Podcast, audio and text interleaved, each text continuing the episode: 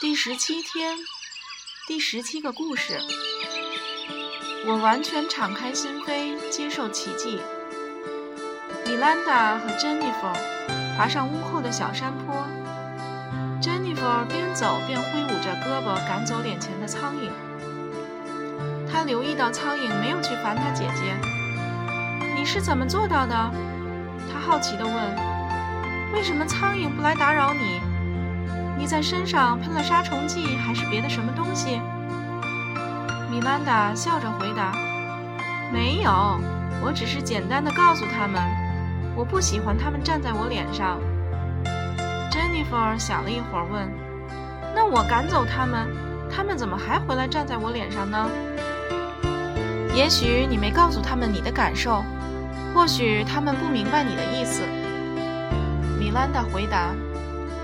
Jennifer 知道米兰达能和苍蝇说话，且苍蝇也懂她的意思，所以她请姐姐告诉苍蝇，别停留在她的脸上。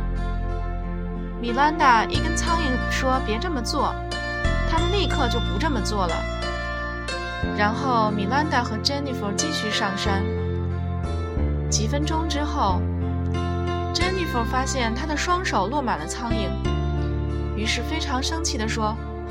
米兰达，我以为你告诉了苍蝇不要落在我身上。米兰达平静地说：“它们现在不落在你脸上的任何地方了。”它们是不落在我脸上了，珍妮弗嚷道。“可它们落满了我的手。”哦，但是我们没有要求它们别落在手上，我们只是请它们别落在你脸上。”米兰达说。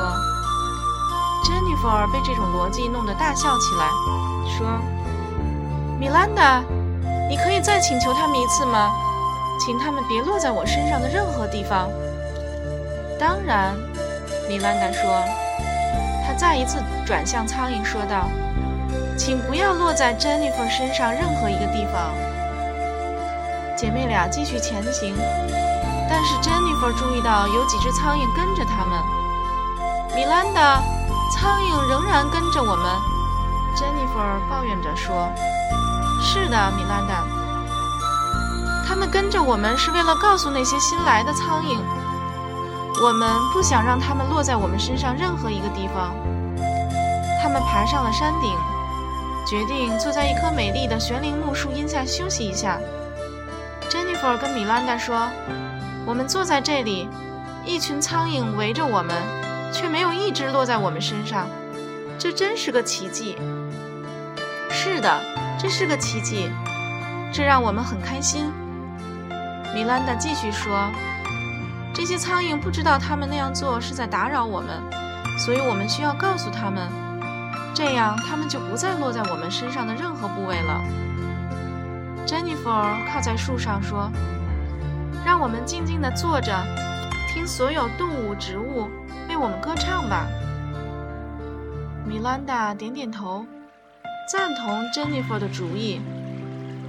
他们俩便闭上眼睛坐下来，安静而平和，感觉跟美丽的大自然融为一体了。